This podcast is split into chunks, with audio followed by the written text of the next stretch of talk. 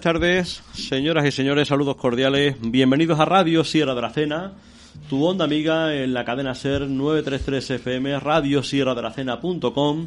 Estamos en directo en la 933 FM, son las 6 y 18 minutos de la tarde. Y también estamos en directo a través del Facebook Live de Radio Sierra de la Cena, guion oficial, y de un servidor, Javier Moyarrufino. Esto es el turno político un programa donde cada lunes, desde ahora y hasta las 7 de la tarde, te acompañamos en esta jornada 10 de San Mateo para albergar pues todo lo que concierne a las diferentes fuerzas políticas con mayor representación en la comarca serrana. Localidad Aracena, comarca serrana y provincia de Huelva. Turno político que comenzamos hace justo tres semanas, como saben ustedes, debido a la actual pandemia que sigue más que activa, más que activa de la COVID-19 en la provincia de Huelva, bueno, en todo el país y en todo el mundo prácticamente. Como saben, en la provincia, pues bueno, hoy sí que es verdad que ha sido un número de positivos mm, bajito con respecto a la media de los últimos días. Una media que está rondando en torno a los 20, 25, 30 positivos diarios en la provincia de Huelva.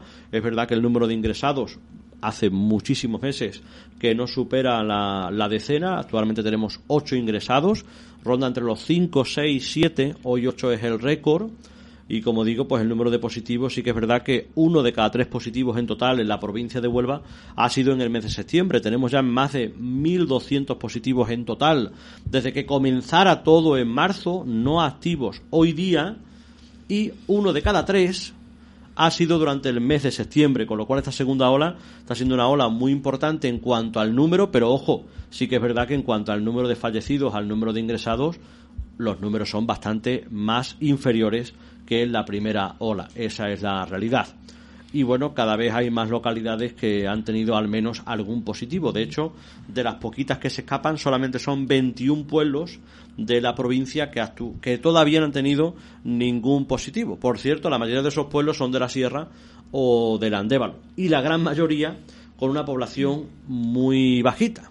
Esa es la realidad, con lo cual algo puede ser que tenga que ver. Hoy es el turno del PSOE. Las dos últimas semanas hemos tenido al Partido Popular y a Ciudadanos. ¿Por qué? Lo vuelvo a recordar. Porque en marzo, cuando comenzó el estado de alarma, pues bueno, paralizamos el contenido de la radio y hemos regresado tal como lo dejamos entonces. Y ahora continuamos el orden habitual, con lo cual hoy ya sí que comenzamos un nuevo periplo de programas. El orden valdría cualquiera, pues en este caso es el de la actual representación municipal en el consistorio de Aracena, que es el siguiente Partido Socialista, independientes, Izquierda Unida, lo digo siempre, lo vuelvo a recordar, Izquierda Unida adelante. En Aracena no hay adelante, pero en otros pueblos sí hay una conformación política de Izquierda Unida, que en algunos pueblos están solitarios, en otros Podemos están solitarios y en otros están juntos. Cada uno no tiene un turno, el turno es el mismo para Izquierda Unida que para adelante, ¿de acuerdo? ¿Que quieren venir? Pues tienen que venir en este caso el mismo día. Y el número de personas máximo en la mesa de la radio son dos y pueden entrar también vía telefónica, como por ejemplo ocurrió el pasado lunes con Ciudadanos, o hacerlo como si fuera esto prácticamente casi la, cola del paro.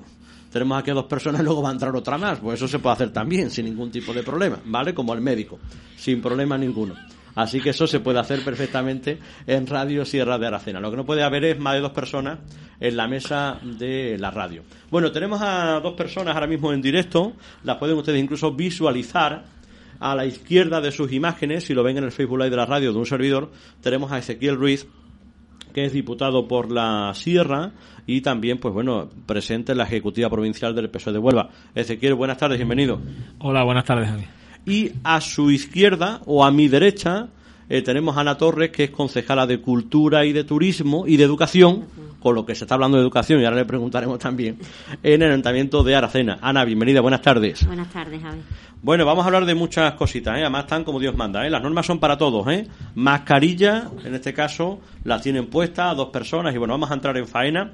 Y bueno, vamos a comenzar, si os parece, primero con, con, Ana, que tenemos aquí varias cuestiones que preguntarle, principalmente de lo que ella, de lo que ella controla, de lo que ella maneja, ¿no? En el ayuntamiento, de las carteras que ella, que son algunas muy importantes, porque bueno, de educación me imagino que llevará unas semanas que para ella se queda, me imagino, me imagino, y algo se sabe, y algunas cosas más que se deberían de saber, sinceramente. y de cultura, pues también es verdad que de lo poquito que se ha hecho o que se ha podido hacer, pues ha sido de cultura y de lo poco que parece que se va a hacer en los próximos meses, también van los tiros por ahí, con lo cual está bastante, bastante bien.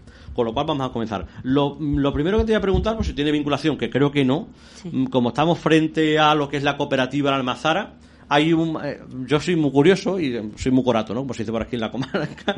Y mm, o sea, he visto que hay una zona de obra ahí que se ha puesto en la avenida Reino Sales. Entiendo que es la bajada de la escalera del recinto ferial, es eso, ¿verdad? Exacto. Es decir, que no tiene nada que ver con la. Digo, a ver si van a la cooperativa. No, No, todavía no. No va. Porque ahí va la futura biblioteca, archivo y Guadalinfo, estas cosas, ¿no? Exacto, sí, será un centro cultural en el que acogeremos a la biblioteca, como bien dices, al archivo municipal y a la zona de Guadalinfo. La verdad que es una necesidad en Aracena eh, de tener unos espacios diferenciados dentro de lo que es, por ejemplo, la, la propia biblioteca que se necesita, bueno, pues tener, como digo, en diferentes estancias lo que son las salas infantiles, las salas de estudio y las salas de lectura y consulta. Estaría todo junto. Estaría todo junto, pero diferenciado en diferentes Ah, salas para que no haya problemas. ¿Eso es, es un sueño o es algo que está, es decir, que a medio plazo? Es a medio plazo. Vale. Es a medio plazo. El problema es que hay que, bueno, eh, solventar algunos pequeños problemillas que hay todavía sobre la mesa, pero, eh, pero yo creo que es una realidad. eh, es necesario. Fantástico, estaríamos encantados ¿eh? de que tengamos, Sí. vamos, de por sí la avenida de la radio ya tiene mucha vida por la tarde, la ruta del colesterol, ¿no? Como la Sí. llaman, ¿no? Pero bueno, tendría una más, ¿no? Educativa, cultural y demás. Sí. Bueno, pues más allá de eso, también precisamente cerca de aquí, si yo no recuerdo mal, creo que este viernes son los premios Andalucía de Turismo. Exacto. Mm. Por un lado es una alegría, por otros años no ha tocado el marrón de la COVID también este año. ¿Cómo Sí, la verdad es que, bueno, sinceramente es un poquito, la verdad, dentro del orgullo que es que hayan pensado en, en esta celebración tocado para peor año. En Aracena, pues la verdad es que es un poquito decepcionante por la situación. Claro, claro.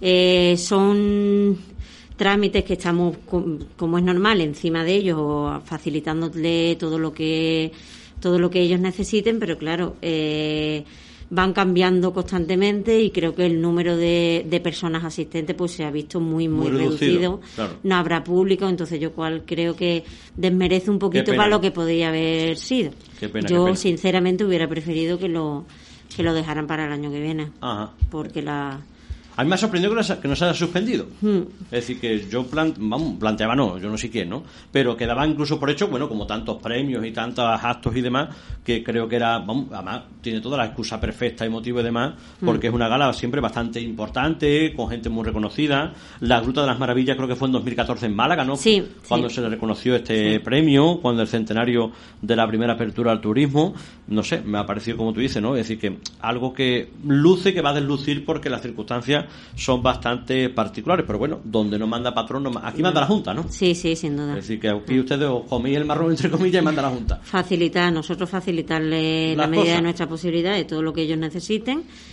y bueno, como siempre hacemos. Bueno, eh, otra cuestión. El pasado viernes, como bien sabe, comenzó el otoño literario. La verdad que muy interesante. Creo, no sé cuántas eran, pero 10, 12 presentaciones de... 14. 14. 14 presentaciones ver- van a haber. Muy interesante. Me parece un programa muy chulo. La iglesia de Santo Domingo a mí me parece un sitio siempre muy coqueto y muy adecuado para eventos culturales. El pasado viernes se presentó con bastante aceptación el libro, que por cierto ya me lo tengo un poco devorado, ¿eh? Yo también. Ya me lo tengo un poco devorado, bastante. No me acuerdo el nombre, ¿cómo es el nombre? eh, bien El- eh, el bien- el bien nacer o algo así, Sí, ¿no? el Vietnam- es de la posguerra, para que lo entendamos. Es, un- Sí. es el contexto de la guerra, república y posguerra, además nuestro entorno más cercano, muy interesante, del escritor serrano Mario Rodríguez, de aquí de Aracena. Y bueno, mm, se va a hacer tanto aquí como en el montacargas del teatro, ¿no? Las presentaciones, ¿no? Sí, la verdad es que este otoño literario siempre tenía su sede en la biblioteca, ¿no? Entonces, por causas de medidas de seguridad Claro. y demás, eh, se han intentado buscar otros enclaves, ¿no? Eh, había otros preparados, porque por ejemplo la presentación de Mario, que era la- eh, el inicio, iba, estaba previsto para hacerlo en el parque. Ah, qué guay. Y la semana que viene, la de Joaquín Guerra, el jueves, eh, iba a ser en el atrio del castillo. Qué chulo. Entonces iba a ser el atrio, el parque, el muelle de carga del teatro, eh, que bueno, eso es un guiño también al verso adentro, que este año, bueno, pues no, no ha podido Claro. celebrarse porque los espacios son muy reducidos y era un poco complicado. Además, verso adentro servía de, de arranque de este otoño literario, pero bueno, entonces para hacerle un guiño. Y la iglesia de Santo Domingo, por el por el tema de la climatología, eh, se decidió hacer la primera allí en Santo Domingo. La verdad, yo participé y es lo que tú dices, ¿no? Es un enclave maravilloso y quedó muy, muy, bonito. Encima también, bueno, pues con todas las garantías de, de seguridad. Eh, con las azafatas, portero, eh, el hidroalcohólico, la distancia de seguridad, está como se han hecho todas las actividades culturales este verano, ¿no? Con la, con la garantía de la distancia, como, eh, acoplando a la gente según pues, si van solos, si van de dos en dos y demás. qué bien, qué bien. Eh, por cierto, Ana, eh, ¿va a haber programación? Entiendo que no, ¿no? O, va a haber algunas cosas.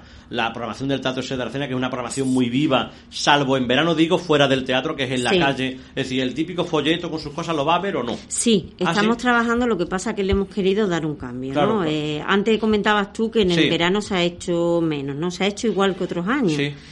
ha estado Huellas, hasta la Noche Blanca, ha el cine el cine de verano. Sí, las aldeas, no lo que has fallado, ¿no? Sí, no, las, aldeas, ha verdad, verdad, verdad. El problema es que las aldeas no hemos querido darle mucha difusión como otros ah. años, ¿vale? Para que fuera realmente semanas culturales de las aldeas. Tampoco era plan de, eh, de fomentar las aglomeraciones. Entonces, por eso no se le ha dado eh, la, la difusión de otros años, ¿no? Pero todas las aldeas han tenido su, su semana cultural.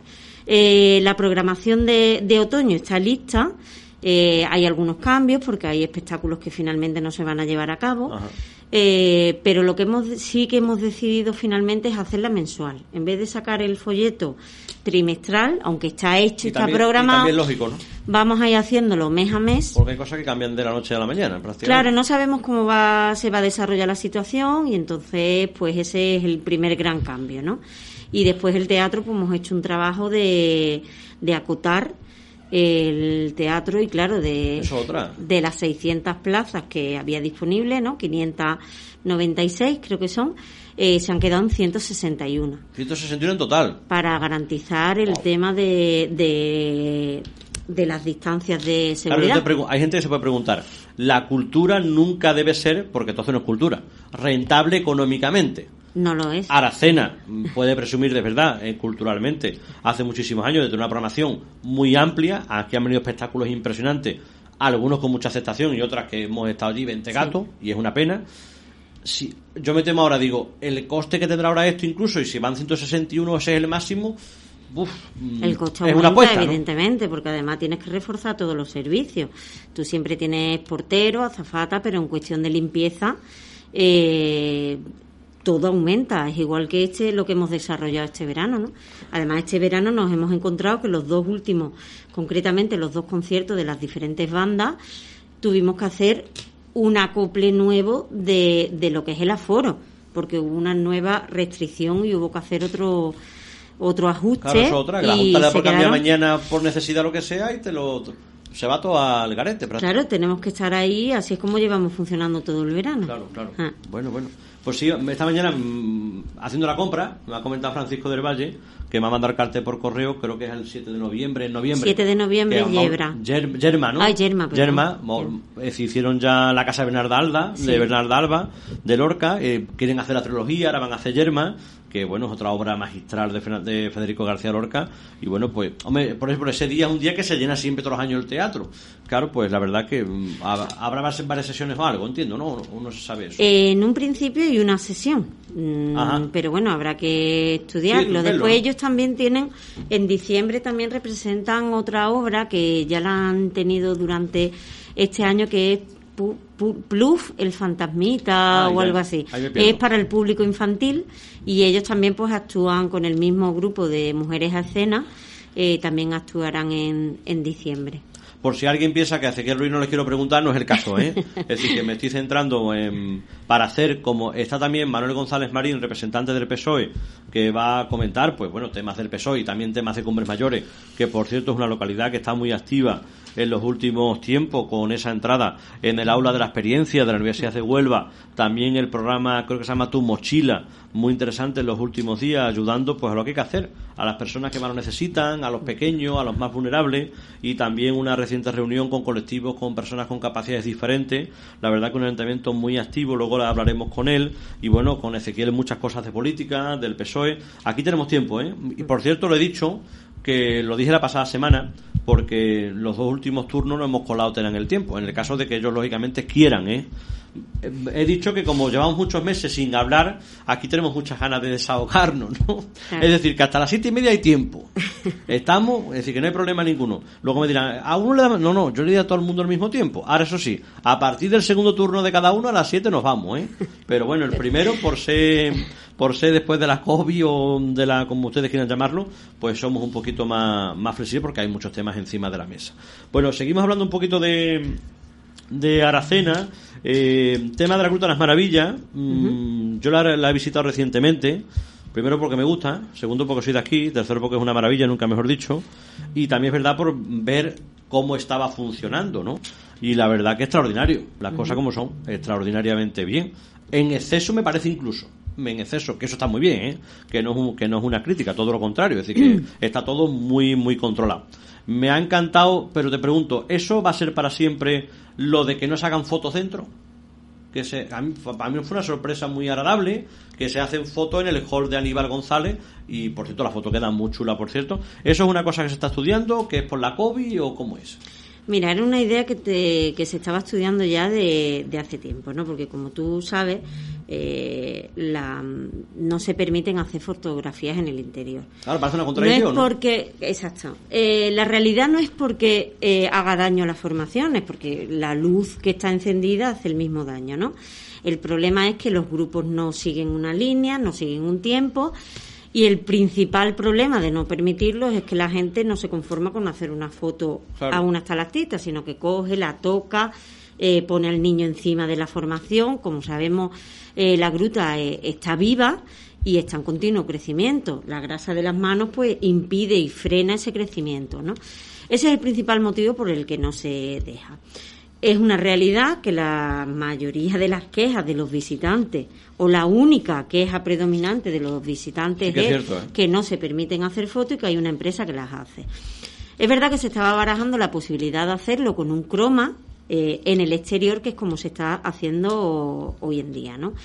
Debido a la situación que la- nosotros no podemos permitir que la gente se quite las mascarillas dentro de la gruta, eh, pues la empresa, claro, mm, vio razonable no hacer las fotografías dentro, porque yo no le podía permitir que se quitaran la Claro, mascarilla, ¿no? claro. Entonces, bueno, se buscó esta fórmula intermedia, que es a través de un croma, eh, con lo cual la gente, eh, lo, lo bueno que tiene es que el fondo, le pones el fondo que, que quieres. Las fotos, pues la verdad que Pues es gana mucho, Vamos, gana compré, muchísimo. vamos. Eh, entonces, bueno, es una nueva manera que de momento hay que seguirla así, pero bueno, sí que nos va a hacer reflexionar sobre el futuro. ¿Cómo va? no? Hombre, el sitio mm, estéticamente queda un poco regular. El momento me parece Claro. muy bien, porque en el momento de entrar estás un poco ahí como... Y cuando te das cuenta, pues entras porque pierdes un poquillo de tiempo con eso, ¿no? El sitio... El sitio se había buscado otro sitio en la zona de la recepción, eh, pero precisamente hoy, no, precisamente hoy ya hemos desalojado. Ajá. Desde la semana pasada está ya la oficina de turismo en el Museo del Jamón, que la verdad ha quedado bastante bien. Y la zona de recepción ocupa un local de allí de la, de la plaza. Ah. El local que tenía como Bosque. bosque. Eh, y desde hoy ya está operativa allí, con lo cual la obra ha empezado hoy. Y bueno, pues se nos hacía imposible dejarles ese ¿Esta será la última espacio. obra? Bueno, la Es obra que es lleva más obra la necesaria. Gruta en los últimos... Sí, sí, está claro. bueno, la última obra creo que fue en obras, el ¿eh? 2000... Bueno, se hizo con Pepa Alcaide una muy 16. grande, luego una reforma también. Pero no se hizo una reforma como se va a hacer ahora. Ajá. Eh, ahora es una reforma integral. Antes no se cambiaron puertas, se pintaron y se fue como un lavado de cara, ¿no? ¿Ahora qué se va a hacer? Ahora es una obra integral. Se tira todo lo que está dentro y se hace, eh, bueno, pues un giro brutal. La idea es eh, acercarnos a los nuevos tiempos en los que prima, bueno, pues lo visual, que el, eh, y atender a una demanda que tenemos, ¿no? El visitante tiene que saber lo que se le vende, lo que estamos hartos de comentarnos, no solo de Aracena, sino de toda la sierra. Y que bueno, que la gente llegue lo suficientemente informado cuando llegue a comprar eh, a la taquilla. En este caso, la taquilla será lo último a lo que acceda el visitante. Antes tendrá pues una, una oficina de turismo eh, completa. Claro, que hay gente en la oficina, entre comillas, que ni la ve ni le echa mucha cuenta porque no se da cuenta. Hay gente que se va sin saber que la oficina de turismo está al lado. Ahora va a ser al revés. La oficina será eh, en la zona central y tú tendrás paneles informativos y televisiones interactivas alrededor, eh, conforme vas llegando y lo último que encontrarás en la, en la taquilla. Guay, guay. También por ver lo del, porque soy muy curioso, lo de la nueva entrada telemática y también... El ticket point, sí. Bueno, fantástico, ¿no? Eso ha sido, bueno, pues eso ha sido un trabajo eh, que se ha realizado durante el confinamiento. esto es como en Madrid, ¿no? Digo, esto ya es otro nivel, ¿no? No, pues es adaptación a las nuevas, es adaptarse a las nuevas circunstancias, ¿no? Eh, como todos sabemos, nosotros tenemos un convenio eh, con, un servicio de ticketing, que es el que nos permite la venta de entrada y las audioguías. Eh, claro, ha llegado un momento en que las audioguías hubo un momento en el que no se podían usar. Entonces fue una manera de, de, de compensar y mejorar ese convenio que se recientemente se ha renovado y son una de las mejores, que no de las mejoras que, se han llevado a cabo. No son todas, porque también vamos a poner en los próximos meses un, uno, em, los tornos de entrada para la gruta, pues se va a cambiar también ah. para que sea también mucho más cómodo para el visitante. Hombre, la gruta deja mucho dinero, ¿no? Hay que gastarse también ella, ¿no? Bueno, ahora mismo estamos pasando una crisis importante. Pero no os quejéis, ¿no? Encima, ¿no? Bueno, pero es una crisis importante, no están entrando las mismas visitas de, de otros años. ¿Y lo que os había ahorrado en gasto en presupuesto? ¿El jueves, por cierto, se, aprueba, se aprueban los presupuestos? El jueves se aprueban los presupuestos. Digo, se van a aprobar porque... Si todo va bien. no, hombre, porque alguno se ponga muy malo, muy malo, que Dios no quiera, hay mayor resultado del PSOE, ¿no? La noticia es lo de la oposición, si lo van a aprobar, que parece que no, o se van a abstener o van a votar en contra, pero que se van a aprobar seguro. Hombre, ha habido falta de ingreso porque principalmente la gruta es la que más ingresos de Jaén Aracena. Muchísimos, claro. Marzo, la segunda quincena, nada. Abril, nada. Mayo, nada, mayo, nada. junio, una mínima parte. Nada, una semana. Julio, ya un poquito. Y agosto, hasta la cosa no está maleja. Sí, lo que pasa es que. ustedes mismos, ¿eh? Sí, sí, la verdad es que no nos podemos quejar de los visitantes. Pero ¿y los ahorros? Ni feria de jamón, ni feria de agosto. Bueno, pero yo te hablo de lo mío. A mí, ah, sí, que, a mí sí que, yo sí que noto en mi, en mi concejalía un cambio. La verdad es brutal, tú mismo lo has dicho antes. Cultura hacen lo mismo y te renta menos, porque lo que recibes es menos y tienes más gastos. En la gruta. tú eres la que más hace ahora, los demás no hacen. ¿Perdón? Tú eres la que más hace ahora. No, yo no digo que sea la que más hago, yo te hablo de lo mío, que para eso estoy yo aquí. No me digo por si. Es verdad porque los trabajadores al final hay un gasto en nómina, que es alto, ¿no? Claro, claro. El principal ingreso es la gruta. Y hay un gran ahorro en, en gasto, hay un gran ahorro.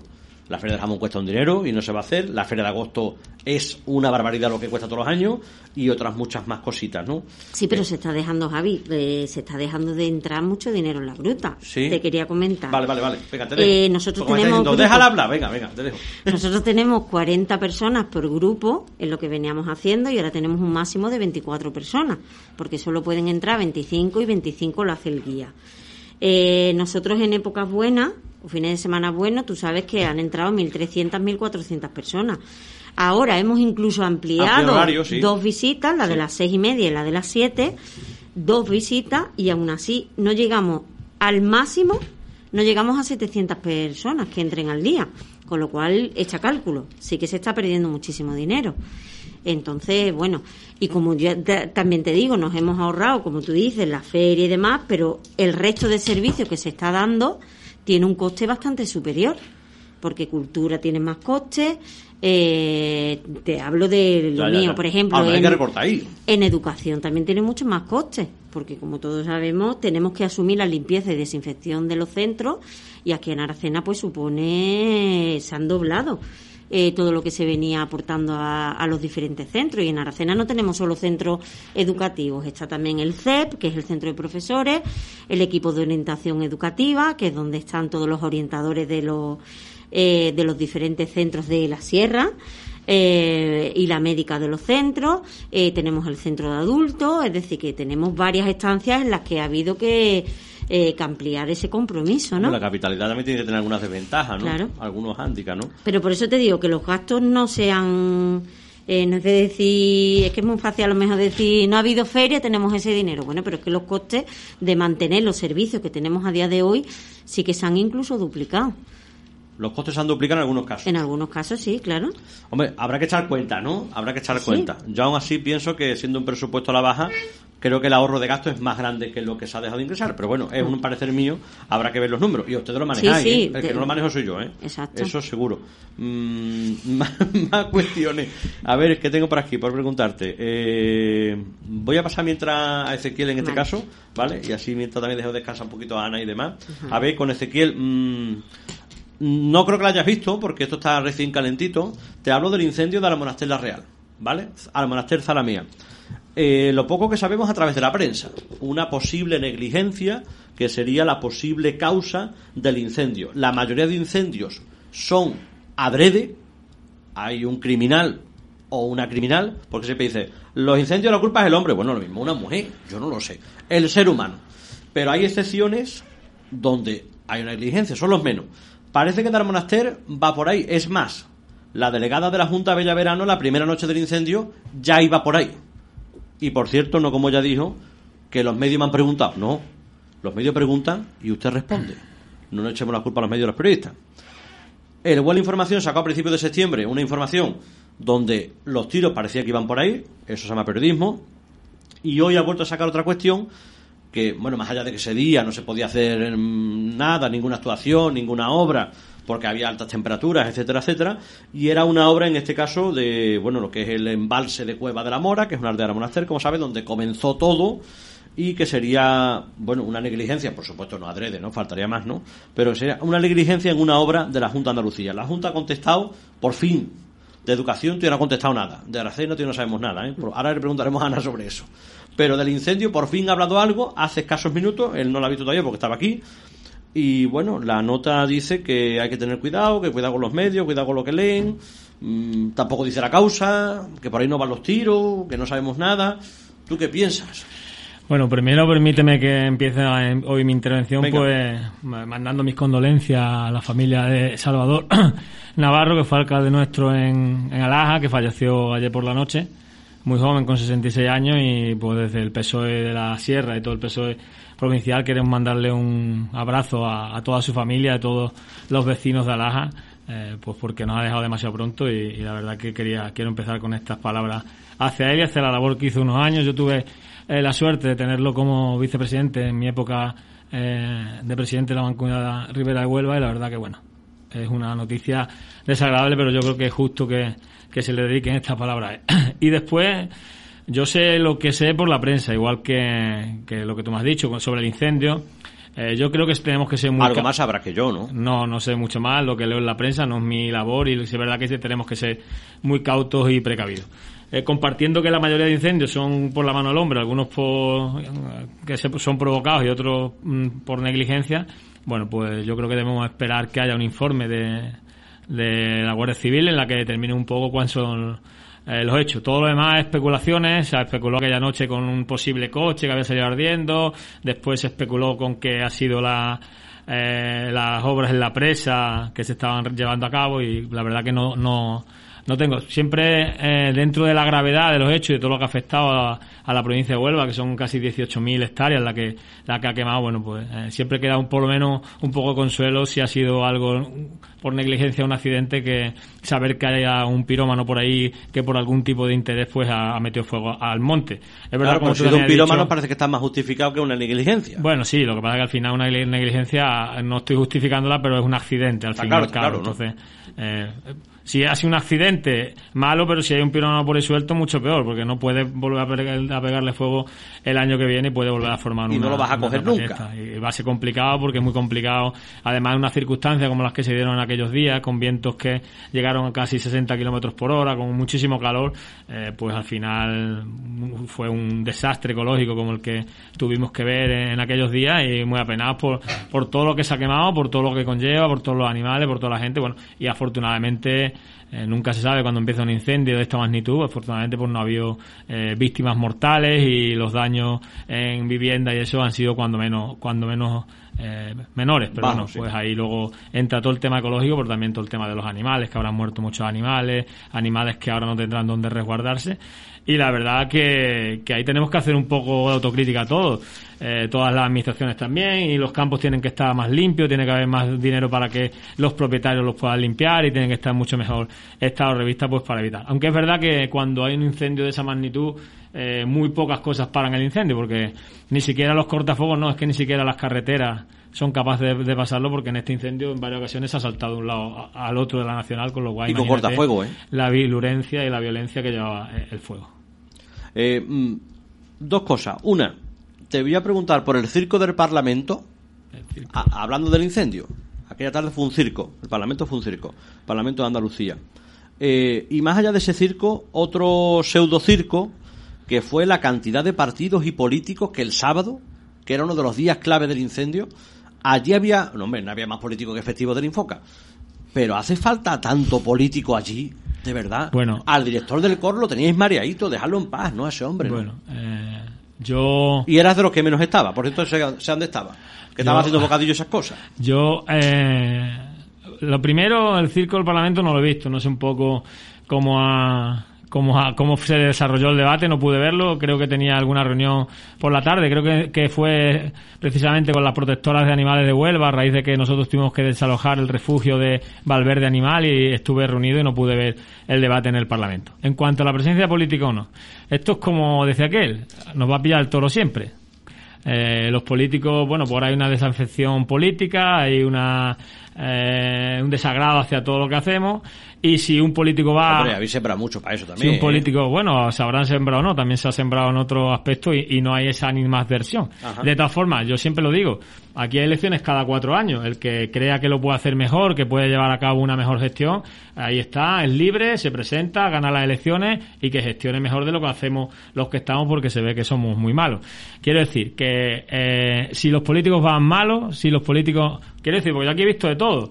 Eh, a los que han ido, pues que nada más estaban para hacerse la foto, de, los, de todos mm, colores políticos, ¿eh? porque tengo que decir que la delegada del gobierno, eh, la, consejera ha estado allí los cinco días al pie del cañón, eh, la, la, subdelegada del gobierno también. Entonces, si va, si no van, dicen que estará de vacaciones y que no ha ido al fuego porque está de vacaciones. Si van, dice que han ido nada más a hacerse la foto. En fin, esto es que siempre te coge el toro. Como siempre nos coge el toro, pues yo entiendo que... Yo no digo que estén los, los, líderes, digo que los grupitos de arrimados a los partidos políticos que no visiten, porque al final el director del coro está más tiempo con el protocolo que estando lo que tiene que estar. No, y allí hubo de ciudadanos, del PSOE, del PP, y además algunos dándose codazo para hacerse la foto. Eso lo he visto yo. Bueno, pues yo no lo he visto porque además yo no estaba por allí, con lo cual no, no he podido verlo en directo. Pero que, que, es verdad que es muy complicado, el, porque siempre hay una crítica y además pasa en todos los sentidos. Pasa en todos los sentidos. Y por cierto, nosotros hoy de Diputación de Huelva hemos presentado, habrás visto la nota de prensa, que hemos presentado el arreglo de cuatro carreteras que son fundamentales. Lo, tengas que apuntar para preguntarte. Pero te va a poner eh, para que. Pero político me lo vas a decir antes. No, no, no, si un, simple, una simple pincelada. Se, ha, se han arreglado cuatro carreteras porque al final están en el eje minero. El eje minero, eh, la minería trae muchas cosas buenas, mucho empleo, eh, mucha gente que está viviendo gracias a eso, con empleos directos, con empleo indirecto, pero trae otras que no son tan buenas como que tanto tráfico pesado en las carreteras de Diputación que no estaban preparadas, que están hechas hace un montón de años y no estaban preparadas para ese tipo de vehículos y ese peso pues se rompe. Bueno, pues la Diputación hace un esfuerzo de más de 5 millones de euros y lo destina a ese eje y los comentarios eran ah, topa la mina, topa la mina. O sea, que si arreglan lo de la mina malo, si arreglan lo de la sierra, te dicen lo de la cuenca que la cuenca que, se arreglan. Hay muchas carreteras de la sierra que no hay nada de mina y están arregladas la Diputación en los últimos años. Yo creo que la, la Diputación. en la última década se han arreglado muchas la carreteras. La Diputación ha hecho en los últimos 4 8 años un esfuerzo impresionante en intentar tener arregladas todas las carreteras. Seguimos en ello y es verdad que ahora le ha tocado en este año pues que la, gran parte de la estación era en el eje minero, pero no por nada, por garantizar la seguridad vial. Es que el eje minero tiene una cantidad de camiones de tráfico pesado que pasa de a día y que las carreteras tienen que estar bien. Lo que quiero decir que digamos lo que digamos, siempre sale alguno que entiende que se puede hacer mejor. Y yo estoy seguro de que se puede hacer mejor. Pero todo lo que hacemos lo hacemos con la mejor voluntad y creo que todo el mundo eh, intenta hacerlo con la mejor voluntad. Otra cosa que unos tengan más cierto que otro, que también es. ¿Te ya va dejando el tema del incendio. ¿Te parece normal que quien hable del incendio del PSOE no sea ni de Huelva? No me parece normal, pero hay que, que ver las circunstancias y quizá había... Estoy hablando de cabeza, ¿eh? Eh, pero creo Eh, que... Era de Granada, no sé el nombre de esta mujer. Eh, creo que a ese pleno no pudo ir Pepe Fiscal por un tema personal, no lo sé. En fin, no, no, no recuerdo ahora mismo y tampoco voy a decir algo que no sea eh, exactamente cierto, pero creo que fue así. Pero al final eso queda en la simbología, en la en algo que es, yo creo que, que es simbólico. Eh, bueno, es verdad que, que por ahí se han oído voces, que si no había ningún parlamentario de, de Huelva que lo pudiera defender, pero igual esa persona de, era miembro de la Comisión de Medio Ambiente y si no estaba el portavoz, el viceportavoz, entonces hay que entender un poco cómo funciona también el funcionamiento del Parlamento. Lo estoy diciendo en base a suposiciones porque no sé exactamente por qué fue eh, ese compañero parlamentario o parlamentaria quien defendió la, el tema del incendio. Hombre, parece raro, ¿no? Por ejemplo, si hay que hablar de la Gruta de las Maravillas en el Parlamento y se invita a alguien, hombre, pues yo entre Ezequiel Ruiz y Ana Torres prefiero a Ana Torres que hable de la Gruta. Yo también, yo también. La verdad, yo prefiero que hable Ana, porque cre- creo que ya está más seguro de que va, Totalmente. va a decir las cosas mejor. Bueno, Pues habría que ver también por qué, por qué la, por qué la Pero ¿por qué no lo dijo el PSOE entonces? del- bueno, porque tampoco parece, tampoco que tenemos que estar dando explicaciones de por qué o por qué no. La- Es un dices, compañero que... el, la- el compañero tiene un problema personal, pues parece muy Creo recordar ¿no? que, que no pudo asistir Pepe Fiscal a ese pleno y, Vale. y tal. Pero no lo sé seguro, con lo cual, como no quiero caer en algo que no sea cierto, pues, pues lo dejo ahí entre comillas. Y luego, eh, la verdad que uno después de intervenir, después de ganar, eh, con una envidia sana, ¿no? De un, de un pueblo referente en toda la provincia que tiene una oferta que es referente en muchas cosas, pero en lo cultural también, y tiene una oferta cultural que los demás pues miramos con, con mucha envidia sana y muchas veces pues nos aprovechamos también de esa oferta pues para poder venir a algunas cosas. Así que No felicidades. vaya a decir que tiene Aracena la Gruta que usted tiene un pantano. Felici sí, bueno, aunque no tenga el nombre nuestro, pero vale. Eso, eso, ¿eh? No, pero felicitarlo porque me consta que hace un esfuerzo grandísimo. Luego, si quiere, entraremos en hablar un poco de la vuelta a los colegios, que vamos, que, que si la Sí, vuelta sí. a los colegios que se ha dado en esta ocasión se da con el PSOE gobernando la Junta de Andalucía, yo no quiero pensar lo que habría pasado y la oposición que no habrían hecho, porque no todo el mundo es igual y no es lo mismo. Nosotros hemos hecho una Venga, de oposición, cole, venga, hemos venga. hecho una oposición totalmente responsable durante, la pandemia en la Junta de Andalucía y hemos tenido por otra parte al señor Casado que lo único que hacía era decir chorrada y tontería y crispar los nervios, que es lo que hace normalmente. Eh, cuando había decretado el estado de alarma y era el, el gobierno central el que tomaba las decisiones un poco para garantizar, intentar salir bien de la pandemia, pues estaban todo el día quejándose de los gobiernos del Partido Popular que les devolvieran las competencias que ellos querían gestionar, su comunidad autónoma, cuando se le devuelven las competencias le dicen que está haciendo dejadez de funciones, que las recuperen, en fin. Eh, la, la oposición, y es demostrable que no es hemeroteca, que se ha hecho desde el Partido Socialista a nivel regional de Andalucía, ha sido una oposición responsable, pensando que lo primero era salir de esta pandemia, y, aun- pero aún así hay cosas que hay que denunciarlas eh, como es la vuelta a los colegios, que está siendo un desastre, en la que no están cumpliendo la ratio, en la que yo por no hablar de nadie tengo a mi hija en cuarto de eso y como hay 28 alumnos van a venir un día 14 y al día siguiente otros 14, porque ni han reforzado en profesores, ni han reforzado en las aulas para garantizar la medida de seguridad y es un poco vergonzoso. Pero si te vas y dejas la educación y te vas a la sanidad, están desmantelando toda la atención primaria en Puerto Moral para no hablar de nadie más, pues todos los días llega una carta que pone un correo que pone hoy no habrá consulta, mañana tampoco, al otro tampoco, al otro tampoco. Eh, en la nava pasa igual, en el otro sitio pasa igual. Y al final lo que consigue con esto es bloquear la urgencia, porque una persona que está mala y que no puede ir al médico en su pueblo se acaba yendo de urgencia. Al final bloquea también la urgencia. Entonces, no parece muy normal que en un momento que estamos, que quizá los datos en Andalucía son peores ahora que cuando nos confinamos. Es verdad que yo coincido contigo en que el virus se muestra con menos virulencia, con medio violencia, menos violencia. También dicen algunos expertos, y aquí cada uno dice una cosa, que durante el verano se iba a manifestar más suave, pero cuando llegara otra vez el frío iba a incrementar su peligrosidad. Eh, y la atención primaria está desmantelada prácticamente. Bueno, la Junta de Eh, Andalucía llegó a decir que tras las dos semanas de vacaciones en agosto, la tercera de septiembre en la que estamos sería la mejor. sí, pues- Y sin embargo, los datos son Pero más yo que me tremendos, pongo ¿eh? en este lado, cuando yo he tenido que aguantar mociones tras mociones en mis cinco años que llevo en la Diputación, en la que ellos eh, decían que estábamos ¿Ellos quiénes desmantelando el, el Partido Popular sobre todo. Ah. Eh, Ciudad no tiene mochila, ni para lo bueno ni para lo malo. Eso quiero decir, no puede decir nada malo, seguramente, porque no ha gobernado en ningún sitio, pero tampoco podemos decir nada bueno. Ya gobierna, ¿no? Entonces, bueno, gobierna en tres pueblos de la provincia de Huelva ¿Y y, la gobierna la Junta de Andalucía. Pero no tiene un pasado largo, pero, pero por ejemplo, yo sí he defendido varias mociones del Partido Popular eh, en el que pedían médicos 24 horas en todos los pueblos. Y yo digo, ¿dónde está mi médico 24 horas? Si al revés, si lo tenía dos horas y media y la mitad de los días ya no tengo. Bueno, en Aracena solamente pide que te cojan el teléfono. Pero aparte, Ya con eso se conforma aparte de eso, y como nosotros hacemos una oposición mucho más responsable que la que hacen ellos, eh, vamos, tú mismo me puedes decir cuántas fotos se han hecho en las puertas del Chare. Cinco. Eh, se hacían todos los meses una foto en las puertas del Chare, todos los meses año, año tras año. Que el Chare no se resolvía porque no queríamos, que lo que el tema del juicio era una excusa que el PSOE ponía, que eso yo lo resolvía en meses. Pues ya van a llevar dos años dentro de poco. El Chare sigue paralizado. La única diferencia es que ya no viene ninguno de ellos a hacerse fotos y que nosotros por responsabilidad no hemos ido todavía. Todavía, algún día tendremos que reclamar y tendremos que decir que si ellos eran tan ¿Va a haber foto, buenos y pensaban que lo iban a resolver en meses, que ya han pasado dos años, ya le hemos dado un tiempo prudencial. Pues venga, queremos el chare. Acabado. Pero mira, ya no queremos ni el chare, queremos que por lo menos la atención primaria se quede como estaba cuando el PSOE salió del gobierno andaluz en diciembre de 2018. Porque esto una cosa sencilla. Tú le preguntas a la gente y el 95% de la gente a la que le pregunte te va a decir que la atención primaria hoy por hoy es peor que la que hacía había hace dos años. Y eso es indiscutible. Eso es, lo comenta mucha gente, ¿cierto? Todo el mundo. Incluido Hospital de Rotinto. Todo el mundo, incluido el Hospital de Rinto y toda la Que sanidad. tiene en muchos medios y más medios que nunca. Es verdad que ellos, Pero- ellos tienen una cosa que nosotros no teníamos. Muchas campañas de publicidad en las que cuentan que han mejorado los médicos, que han mejorado los maestros, que suele ser todo falso, pero bueno, es verdad que gastan bastante en promoción y en autobombo, que luego la gente, la sensación que tiene es totalmente la contraria. De Aracena, de la vuelta al cole. Mm, primero de la ESO. Ha habido concentraciones, Plaza Doña Elvira, el pasado viernes. ¿Viernes o el jueves? Perdón, ya no me- El jueves. El jueves por la tarde, eso, el jueves, perdón. Jueves. En la Plaza Marqués de Aracena, en el paseo.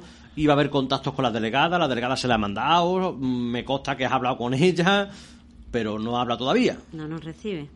Entonces, ¿qué pasa? Es un poco incoherente, ¿no? Porque sí que es verdad que, como tú decías, dice, llevarás una semana, llevo todo el verano, Javi. Llevamos, no yo, verá, porque yo aquí no, eh, no tengo por qué llevar o no llevar, ¿no? Pero es verdad que los centros han estado un poco trabajando durante todo el verano. Eh, hemos estado apoyándoles en la vuelta al cole. ¿Os han dejado la Junta de la Mano de Dios? Eh, bueno, yo creo que lo que han dejado de la mano de Dios son a los centros.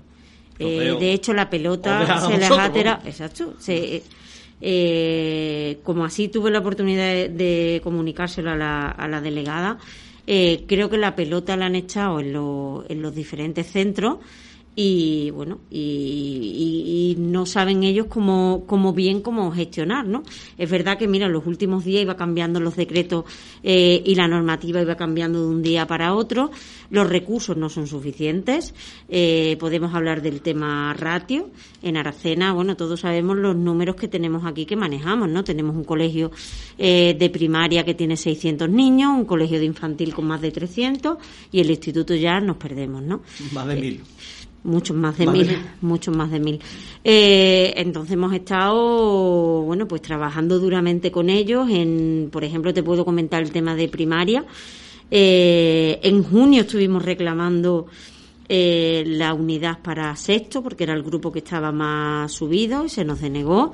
Eh, se nos reemplazó a septiembre, a ver si los números variaban. Lo preguntáis en junio y os reemplazan a septiembre. Bueno, como siempre, es decir, ahora mismo no, pero, ya si lo sí. podemos arreglar en junio julio, porque lo dejamos a septiembre. No, que te digo que como Ah. no es posible, en septiembre pues podía variar, ¿no? A lo mejor si hay más matriculación.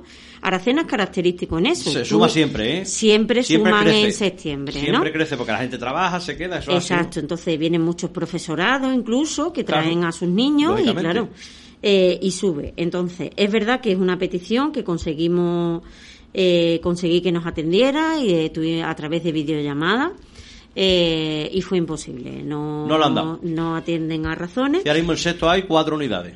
Cuatro unidades de 25 y 26 niños, Más el profesor. más el profesor. Wow. Eh, claro, entonces, bueno, ellos se escudan en decir que han puesto unos maestros de apoyo COVID, eh, que en el caso del Nogales para 600 niños son cuatro maestros, eh, y que usarán, bueno, eh, lo que se llama, se conoce como desdoble, es decir, sacar niños y crear otro, otro grupo, claro. ¿Pero ¿Dónde lo lleva? eh, bueno, ahí también eh, el ayuntamiento apoyó desde el minuto uno a buscar nuevos espacios. Y había nuevos Es, espacios. es verdad, Ana, de verdad. Sí. Dilo aquí públicamente. Sí. Porque yo sé que es así.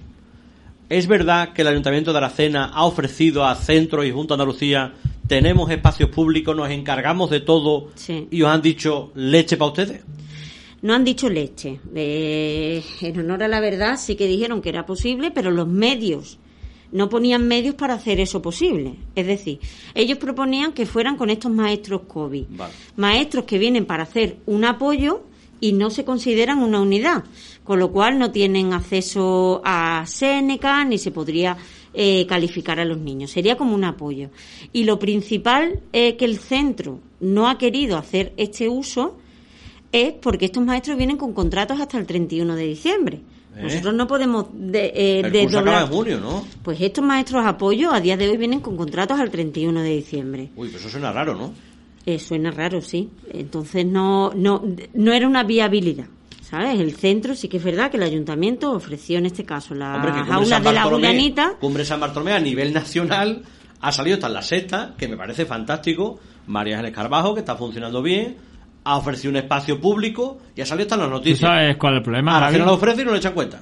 El proble- pero da igual, es Pero que no ella- ella lo conceden esa ofreció, unidad, claro. El problema es que para hacerse eh, con ese ofrecimiento, tanto de Aracena como de Cumbre San Bartolomé como de cualquier otro pueblo que lo hubiera ofrecido algún local de apoyo, necesitan más profesores. Claro. Y como no están dispuestos a gastar más dinero en contratación de profesores, pues no necesitan, lo- porque si tú al final eh, la clase de Pues habrá que tiene- contar la verdad a la gente, ¿no? que tiene 28 alumnos, lo divide en dos, ¿vale? Y al Ayuntamiento de Aracena te, te cede un lugar, al final necesita el doble de profesores, porque uno le tiene que dar clase a 14 y otro a 14. Y como no estaban dispuestos a gastar ni un duro más en más profesores, ellos suelen utilizar más dinero para la concertada que para la pública, pues al final, al final no quieren los sitios para nada. Es lo mismo que pasa, por ejemplo, en el instituto, ¿no? Sí. Porque ellos lo que te dicen es, bueno, utiliza ese profesor COVID que te doy y desdobla un grupo, pero es que no es un profesor que tenga esa unidad lectiva. Entonces tú dices, yo desdoblo, ¿no? Y me llevo un profesor. ¿Y ahora qué hacemos? ¿De dónde? Si no hay con- mm, eh, consign- consignada una unidad, ¿cómo sacas las especialidades? ¿Cómo sacas francés? ¿Cómo sacas inglés? ¿Cómo sacas educación física? Si tú no tienes concedida esa unidad. Es decir, ellos venden que tienen un personal COVID para desdoblar. Y Pero no, es puede- una realidad. Los centros educativos, los, los equipos directivos no lo ven una realidad. Por dos motivos. Uno, porque al no estar concedida la unidad, eh, no sabes qué hacer, no puedes hacer nada con esas especialidades. Y punto número dos, estos vienen con contrato a día de hoy a 31 de diciembre. Entonces, visto lo visto, mm, es un poco dudoso. Si esa unidad de sexto se hubiera concedido, Ahora mismo podríamos garantizar que estos niños de, de sexto de primaria en el José Nogales estarían ahora mismo ubicados en la Julianita. Y el ayuntamiento se había comprometido a adecuar esas aulas, pero con una tutoría. Y ¿Dónde está la Casa de Juventud, no? ¿Dónde está la casa? Lo que es ahora la factoría cultural. La antigua Julianita, exactamente. De todas Exacto. formas, ahí tenemos una Sí, discrepancia, eh, porque al final a los ayuntamientos que han sido eh, la primera barrena en todo esto del COVID, que desde el principio pues, fueron los que tuvieron que atender a la gente, desinfección, el que se ha ganado todo el marrón en esta crisis sanitaria y eh, que va a acabar siendo una crisis también económica, no me cabe la menor duda, porque hay sectores que van a salir muy tocados, pues también se le ha echado la obligación de, de la desinfección de los colegios. Eh, pero no solo eso, es que se le ha echado sin ningún tipo de eh, compensación económica. Cuando- ¿Eso es competencia de quién? bueno, eso es discutible porque hay informes en los dos sentidos. Hay quien dice que, que la- la limpieza y el mantenimiento de una gotera, de una cisterna que se estropee, en este caso es competencia de los ayuntamientos, pero si estamos hablando de la desinfección de los colegios y eso, pues es competencia de la Junta de Andalucía. No obstante, ¿Eso lo dices tú te has escrito en algún no, eso hay dos, dos un informe jurídico Vale, que vale. lo dice así, eh, en base a la aula. Vale. ¿Qué es lo que pasa? Los alcaldes y alcaldesas de todos los colores políticos al final se ven en la tesitura de que va a volver el colegio y que ellos quieren lo mejor para sus niños y para sus niñas, con lo cual lo van a asumir. No le- la Junta jugaba con ese A en la manga. Ellos, la Junta sabía que se hacía el muerto y al final los ayuntamientos lo iban a acabar a asumir porque la mayoría no iba a dejar que los niños volvieran en cualquier condición. Pero por lo menos que menos que firmar un convenio o algo en que la Junta por lo menos corra con esos gastos. Porque además en la aula se recoge que tú no puedes asumir ninguna competencia si no viene dotada económicamente. Entonces, bueno, yo estamos viendo, igual nos reservamos el derecho de iniciar un contencioso contra la Junta de Andalucía para reclamarle simplemente los gastos. Desde el PSOE, los gastos y quien se quiera sumar, porque ya no es una cuestión de PSOE, hay muchos ayuntamientos de otros colores políticos en la sierra que hemos mandado carta al consejero en el sentido de que, de que nos parece injusto, de que no, no parece eh, muy normal y se han sumado ayuntamientos de independientes, de, adelante, de otros colores. Incluso... Aracena, Julianita, José Nogales y San Blas, ¿quién ha limpiado y quién ha pagado desinfectado los centros? El Instituto San Blas no, porque no es competencia municipal, pero ah. la Julianita, el José Nogales, el Centro de Adultos, el Centro de Profesores y la EOE, bueno, y el Centro de Adultos tiene una sucursal en la Hungría. ¿La, ¿La Escuela de Idiomas? Eh, no, EO ah. es el equipo de orientación educativa, ah, lo que te comentaba de los orientadores y la médica. Suena España EO, Y la Umbría, y la Umbría, en este caso la Umbría, lo ha limpiado y lo ha desinfectado el ayuntamiento. Pero sigue haciéndolo, y es lo que te comentaba antes de los gastos. Es que a nosotros se nos ha duplicado, porque nosotros hemos doblado en limpiadora porque había espacios que antes no se limpiaban todos los días, como por ejemplo el centro de profesores o, le, entonces, y ahora ya se limpia todo diariamente, pero todos los servicios que puedas creer. Mándeme a mí la obligación, vamos a hacer una colaboración interadministrativa, que los ayuntamientos siempre estamos dispuestos a hacer lo mejor por nuestros ciudadanos y ciudadanas, pero lo da económicamente. Es que cuando tú le eches la cuenta a los gastos de limpieza respecto a un año normal, estamos hablando de informes que dicen que es el doble o el triple de lo que te gasta en un año normal. Y al final eh, bueno, lo asumes como pueda, pero es que hay ayuntamientos que ni siquiera pueden asumirlo porque no tienen la capacidad, porque esto no es una situación económica complicada y no pueden asumirlo. Y la verdad que están metidos en un problema. Entonces la Junta de Andalucía ahí tiró por decir, ah, hubieran ustedes utilizado el plan aire para contratar. Pues, ah, o me lo hubiera usted dicho, pero es que cuando usted me obliga a limpiar los colegios, yo el plan aire ya lo había utilizado para otra cosa, yo lo había pedido para otra cosa y usted me lo había concedido. Entonces, la Junta de Andalucía se ha desentendido, eh, se ha quitado del medio, eh, se ha hecho el tonto y al final pues ha, ha, recaído sobre los ayuntamientos que están haciendo, además están cumpliendo, yo creo que con crece, pero yo creo que es justo que por lo menos se le compense económicamente a los ayuntamientos por estos gastos extras que van a tener eh, durante todo este curso escolar. Antes que entre otro, interviniente, por Ana en este caso. Ana, el domingo 27 es el Día Mundial del Turismo. Aracena ha hecho siempre algo históricamente, este año como lo plantea, en un año tan especial. Bueno, pues en este año desgraciadamente no vamos a tener gala de turismo porque es evidente que no podíamos garantizar la seguridad eh, en el espacio donde siempre se ubicaba eh, y no lo hemos creído oportuno, la verdad. Eh, pues vamos a retomar a nuestros orígenes, ¿no? En los que hacíamos, bueno, pues visitas gratuitas, niños gratis, visitas del castillo, como digo, gratuitas. Eh, bueno, y nos ponemos en contacto con todo lo, con todo el, empresariado turístico para que cada uno ofrezca lo que lo que quiera, ¿no? Y ahí pues contamos con los con los fieles, ¿no? De todos los años. Y bueno, vamos a retomar a no hacer que los últimos años ya veníamos haciendo visitas especiales, hacíamos senderos, hicimos visitas teatralizadas de la Julianita dentro de la gruta. Entonces, pues esas cosas las vamos a evitar este año. ¿Algo más que yo no te haya preguntado? Eh, bueno, yo creo que no, que eso, recalcar lo que estábamos hablando, el esfuerzo que viene realizando el ayuntamiento en todos los sentidos, eh, porque se me ocurría antes hablando, ¿no? El tema de eh, la biblioteca para que siga funcionando, pues tiene un doble coste de lo que tenía la limpieza, porque ahora hay que limpiarla con más asiduidad, el Guadalinfo, todo lo que se te ocurra, todos los servicios de hoy en día eh, deportes, el área de deporte, todo. Pero también hay trabajadores que no tienen tales funciones, ¿no? Por ejemplo, en deporte no hay eventos como antes, con lo cual pueden hacer otras cosas, ¿no? Eh, sí, pero bueno, la limpieza se encargan los servicios de limpieza, entonces eso sí que se ha visto Me digo porque hay gente que puede preguntarse esa cuestión, ¿no? Es decir, que no harán unas cosas pero han dejado de hacer otras, ¿no? Claro. Bueno, ya está. Bueno. bueno, pues agradecemos, ¿eh? porque es que tenemos también otra persona que tiene más mérito, ¿eh? Lleva una hora eh, esperando. Así que vamos a hacer una breve pausa. Nada, un minuto y medio. Ana Torres, concejala de Cultura, Educación. Turismo. Turismo. Es decir, tú tienes tres carteras este año que son tremendas. La educación y turismo es impresionante y bueno, sobre todo la educación, ¿no? La verdad. Mm. Ahora mismo ser concejal de educación es el marronazo más grande que te pueden dar en los últimos mm. tiempos. Peor que alcalde, ¿no? Presidente del gobierno prácticamente. y bueno, también, por cierto, que no lo he dicho al principio, ella es también, si no recuerdo mal, miembro de la Ejecutiva Provincial del PSOE de Huelva. Acá hablaremos también de, del PSOE. Bueno, te voy a preguntar a ti, mm, Ana, simplemente sí o no. Y dice, pues lo voy a preguntar a los otros. A otros también se lo voy a preguntar. Eh, ¿Ignacio Caraballo debe dimitir, sí o no? Se ha quedado el Se ha hecho el silencio, ¿no? Yo creo que no. ¿Crees que no? Vale. Pues ya está. Es decir, vamos a pasar a la publicidad y ahora después le preguntamos a Manuel González Marín y le preguntamos a Ezequiel Ruiz a ver lo que dice. En la semana pasada, Julio Díaz de Ciudadanos dijo que rotundamente que debe dimitir cuanto antes mejor.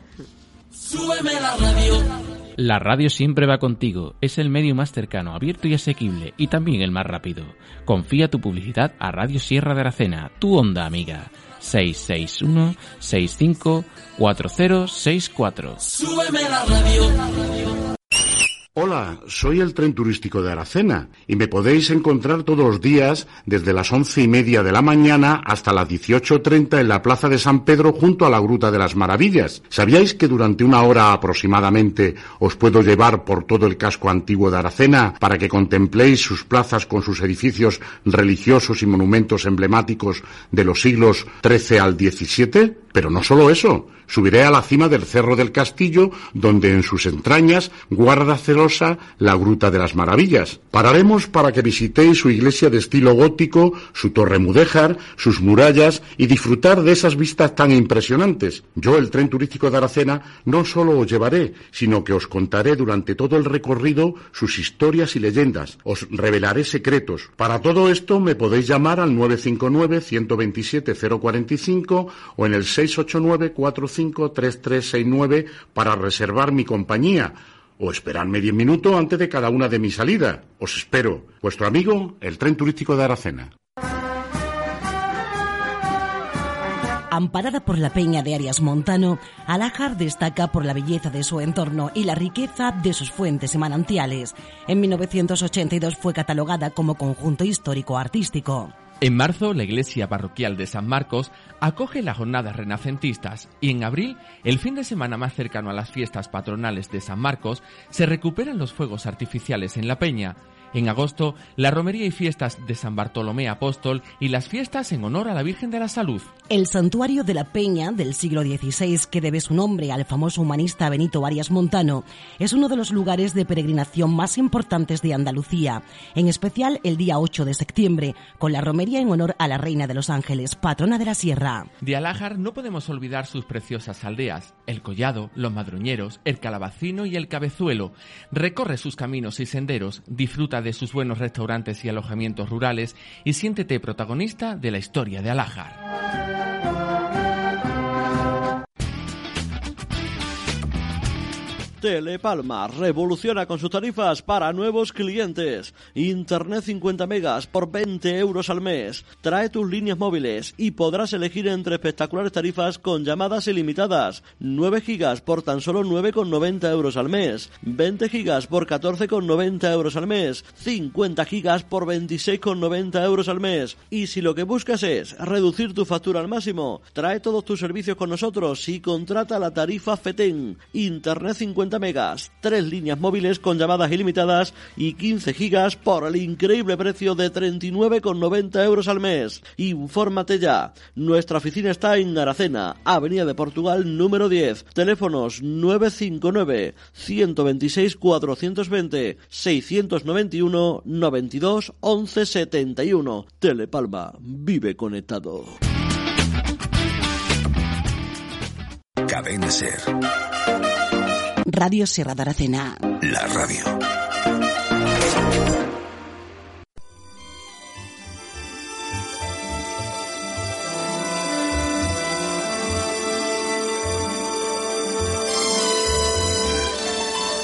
Continuamos en directo Radio Sierra de la Cena, 933 FM, Radio Sierra de la Cena.com. Estamos en directo, como digo, en la radio turno político del PSOE. También saludamos. Tenemos más gente que nunca, por cierto, ¿eh? en un turno político. Ahora mismo bastantes personas, son ya más de 300 personas las que en la hora y cuarto que llevamos que han entrado en el Facebook Live de la radio. ¿eh? Más de 300 personas viendo y escuchando con sonido radio eh, el programa del turno del Partido Socialista, tanto PSOE en parte de Aracena, comarca serrana, como provincia de Huelva. Como digo, porque luego algunos me lo decís, sabéis que yo digo las cosas muy claritas. Pueden decir, ¿al PSOE le da más tiempo que a otros? No, el mismo, hasta las siete y media. El primer turno de cada uno, como son muchos meses sin hablar, hasta las siete y media.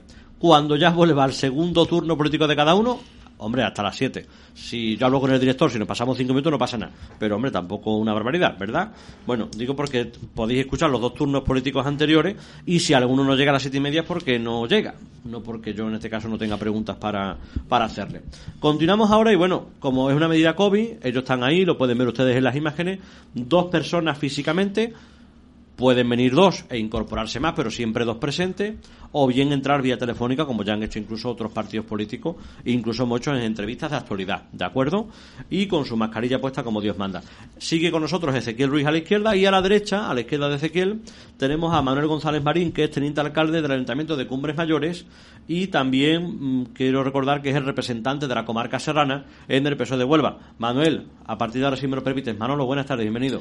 Hola, buenas tardes. Lo de Manolo, por supuesto, como toda la vida. Eso, hombre, yo, pero como estamos en radio y hay que ser serio y estas cosas. Igual que siempre. Vale. Eh, ¿Cómo estás? Bien, bien. ¿Y el PSOE cómo está? El PSOE bien, muy bien. Depende del PSOE que sea, ¿no? Andalucía, España. El PSOE es un partido único Ah. y está muy bien.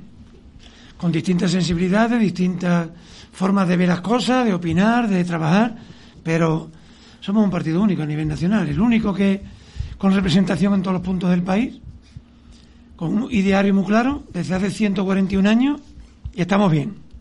Vale. eh, Ignacio Caraballo es el líder actual del partido, presidente de la Diputación. Le preguntaba a Antana Torres, se hacía el silencio porque Julio Díaz lo dijo aquí el pasado lunes, que yo le preguntaba, ¿debe dimitir en este caso eh, Ignacio Caraballo? Dijo rotundamente sí, ya hace mucho tiempo que tenía que haberlo hecho.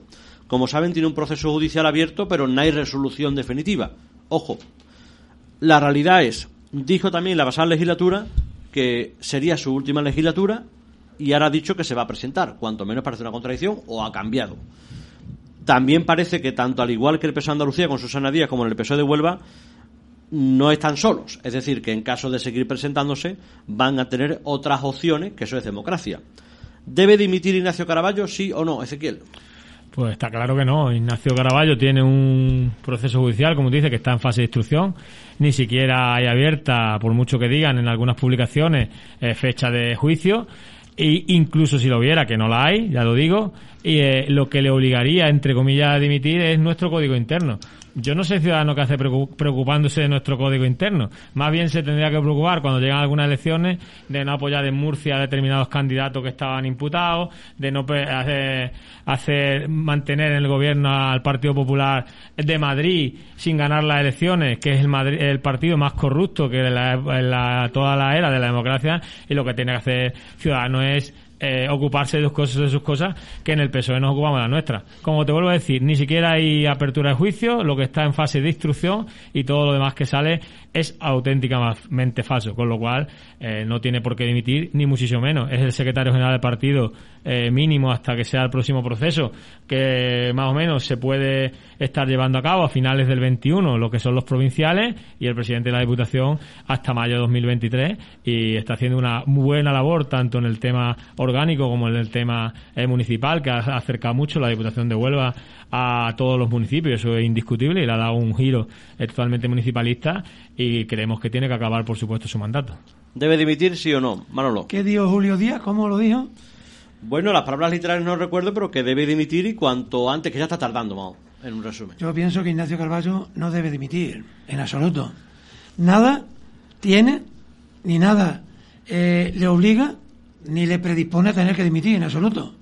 Él tiene un mandato en Diputación hasta el año 2023, en el partido hasta octubre al menos de 2021, no tiene ninguna otro mm, agravante y él tiene vía libre para desarrollar su labor, tanto orgánica como institucional. Julio Díaz y Ciudadanos, lo que ha dicho Ezequiel, que se dediquen a gestionar allí donde gobiernan, bueno, más que donde gobiernan, donde apoyan a la derecha y blanquean a la extrema derecha. Que se dediquen a sus labores, se dediquen a su política y dejen a otros partidos desarrollar la suya. Y reitero, Ignacio Ca- Carballo no debe de dimitir, no tiene por qué dimitir. ¿Y debe seguir presentándose a la reelección como líder del partido? Yo en el año 2011 dejé el ayuntamiento y he dicho en multitud de ocasiones Que no volvería. que difícilmente volvería a la vida municipal.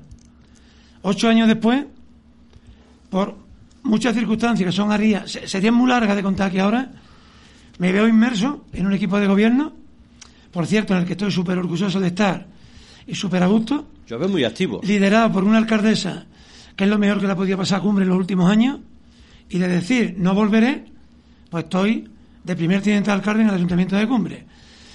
Eh, tampoco es ningún despropósito Sí, que la vida te cambia. sí. en un momento determinado anunciar que es tu última legislatura, anunciar que quieres abrir nuevos caminos, anunciar que posiblemente no te presenten más y circunstancias te hagan cambiar y girar.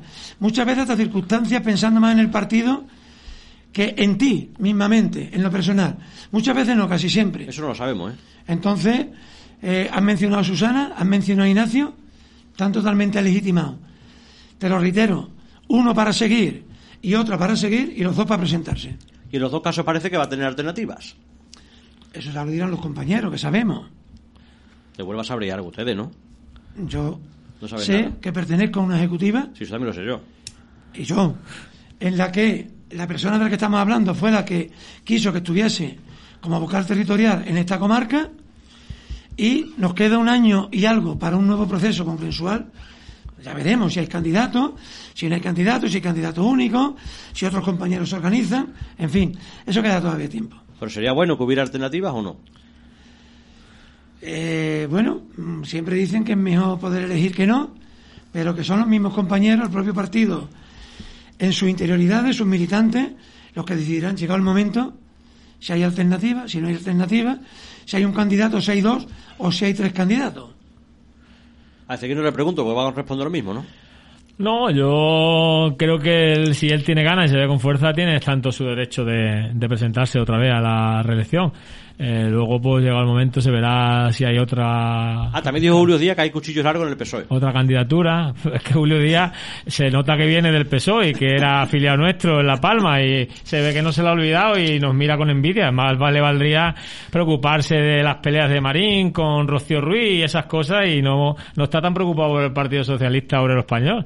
En todo caso, eh, nada, que, que ya estuvo una vez aquí y aquí decimos que somos un partido de vía ancha, con lo cual, bueno, puede estar tranquilo.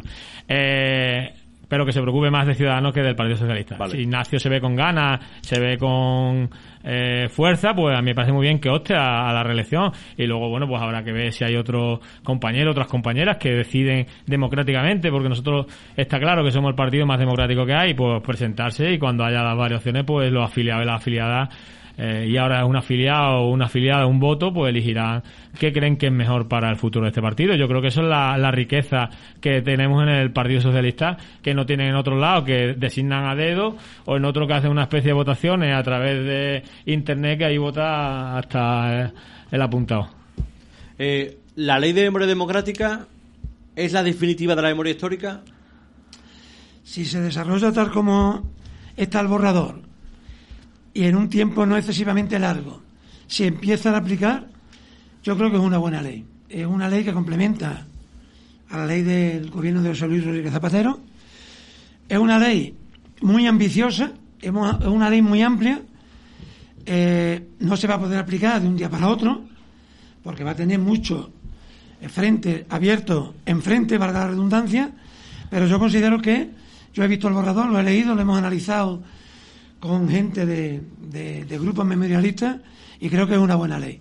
Es una ley que este país necesitaba porque eh, tenemos ese déficit. Esta democracia, este país, tiene el déficit de responderle a esos miles de hombres y mujeres que dieron su vida por la defensa de la libertad, de la democracia, que durante muchísimo tiempo han estado olvidados, que no se la reconoció incluso ni en periodo democrático en toda la amplitud que se debía de reconocer su aportación a esa lucha y en definitiva creo que es una ley que nos hará mejor persona y nos hará mejor país, más democrático, más libre y quizás eh, cerrando definitivamente unas heridas y cerrando unas cuentas que están pendientes que nos harán caminar mm, en una senda mucho más despejada. Tenemos que ir terminando y como teniente alcalde de Cumbres Mayores, lo que comentaba al principio, en los últimos días, la verdad que varias noticias a priori muy interesantes, ¿no?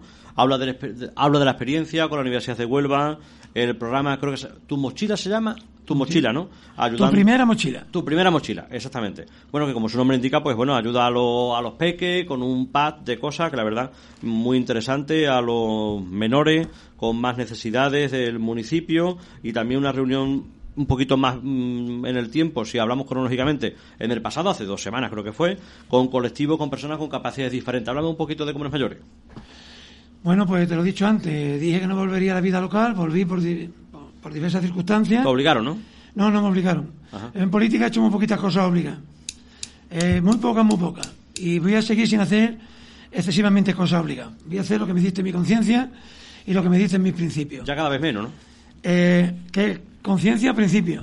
¿O cosas? La obligación, la obligación. Ah, voy a hacer lo que me dice mi principio y mi conciencia. Muy bien. Cumple está funcionando. Eh, lo he dicho antes, tenemos la suerte de contar hace un año con una persona que lidera un equipo eh, casi nuevo en su totalidad, excepto yo, que no soy nuevo ni en política ni en edad ya, pero lidera un equipo nuevo y con muchas ganas, con mucho ímpetu. Y es verdad que estamos poniendo en marcha lo que en su día llevamos en el programa electoral. Sí quisiera apuntar que este tema me gustaría que lo explicase la alcaldesa directamente, a lo que te hago un llamamiento para que más pronto que tarde la invite a esta emisora y pueda desarrollar una explicación un poco más exhaustiva este primer año de gobierno. Pues ya, si me dejas mm, 10 segundos, lo comento. Pronto volverá el programa El Alcalde Responde y los primeros alcaldes que van a venir son aquellos ayuntamientos que son clientes además de esta casa y apoyan, a lo cual le agradezco públicamente y entre ellos está Cumbres Mayores, que en tiempos de COVID han dicho, aquí estoy yo. Otros se han que- ido y otros se quedan. Cumbres Mayores es un caso. Me gusta que sean los primeros, los más nuevos, suenamos más los de cliente.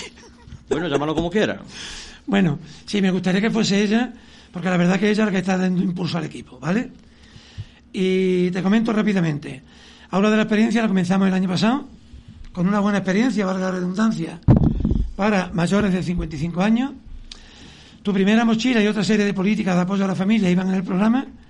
Vendrá el cheque bebé a principios de año. Vendrán ayudas de estudio, tanto de jóvenes universitarios como de jóvenes cursando FP o secundaria.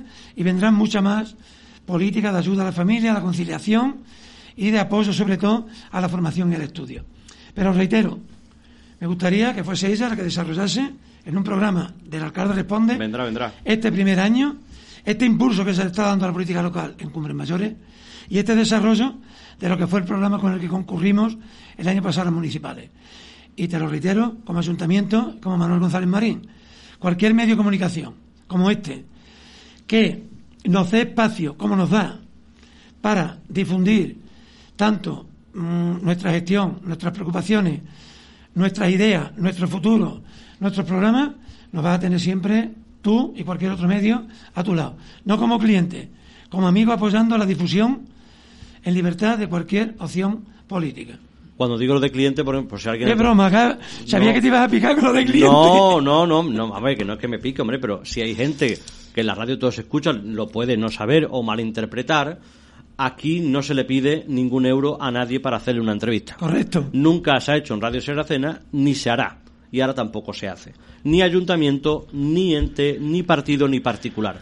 Pero sí que es cierto que en tiempo especial de la COVID hay ayuntamientos que hacen publicidad con la radio y algunos que no. En otros medios, no haciendo publicidad, no vas. Aquí no haciéndola vienes. Ahora bien, en tiempos de COVID, como digo, se va a reconocer a esos que han estado ahí haciendo publicidad en tiempos muy malos para que sean no los únicos que vengan, los primeros que vengan a la radio en el tiempo del alcalde responde. Esa es la palabra cliente, que es verdad que no es la más adecuada, pero esa es la Me ha gustado sacarte de tus casillas y ratifico todo lo que has dicho que es cierto. Muy bien. no me sacas. Ezequiel Ruiz, termina tú. Bueno, yo voy a terminar. eh, empecé mis palabras eh, acordándome de Salvador Navarro, de Alaja, y pues quiero cerrar acordándome también de Carmen Osorno, que también ha sido alcaldesa nuestra allí eh, durante nueve años, creo recordar. Ganó las últimas elecciones, pero por aquello las mayorías no pudo formar gobierno. y después estar casi un año y medio en la posición pues por motivos personales eh, la semana pasada pues decidió dejar su acta de concejal y de aquí también mandarle todo el cariño, todo el apoyo, porque una persona que se encontró a Laja en una situación complicada, que hizo una buena gestión, que ha estado nueve años al frente del ayuntamiento y que yo siempre lo digo y lo digo con, porque me lo creo, creo que todas las personas que tienen un cargo público y más en pueblos pequeños como es, los nuestros, que muchas veces más un marrón, sea alcalde o alcaldesa, concejal concejala, eh, que un reconocimiento, pues yo creo que todos lo intentan hacer de la mejor manera posible y yo tienen todos mis respetos, sean de Partido Socialista, del Partido Popular, Ciudadanos, Independientes, Izquierda Unida, de cualquier otro partido. Muy bien. Manuel González Marín, de Cumbres Mayores, Serrano, gracias como siempre por estar ahí. Gracias a ustedes, Javi. Ezequiel Ruiz, diputado por la Sierra, también concejal en Puerto Moral, teniente alcalde. Sí. Teniente alcalde, también están ahí. Y bueno, pues como decía Manolo Marín, efectivamente, el turno político continúa. Aquí vienen todos los grupos políticos con las mismas condiciones. Ellos dicen libremente lo que quieran y nosotros preguntamos lo que sea. Que en estos tiempos no debería ser noticia, pero en los medios de comunicación sí que lo es. En breves instantes lo subimos en la radio a la carta, Facebook Live y el audio. El próximo lunes, independientes. Aquí estarán con nosotros y en los próximos días comentaré en las redes sociales más atentos las novedades de la programación de Radio Sierra de la Cena, los informativos 7 y 20 de la mañana, 8 y 20, 2 y cuarto. Feliz tarde, sean buenos y si no, inténtenlo.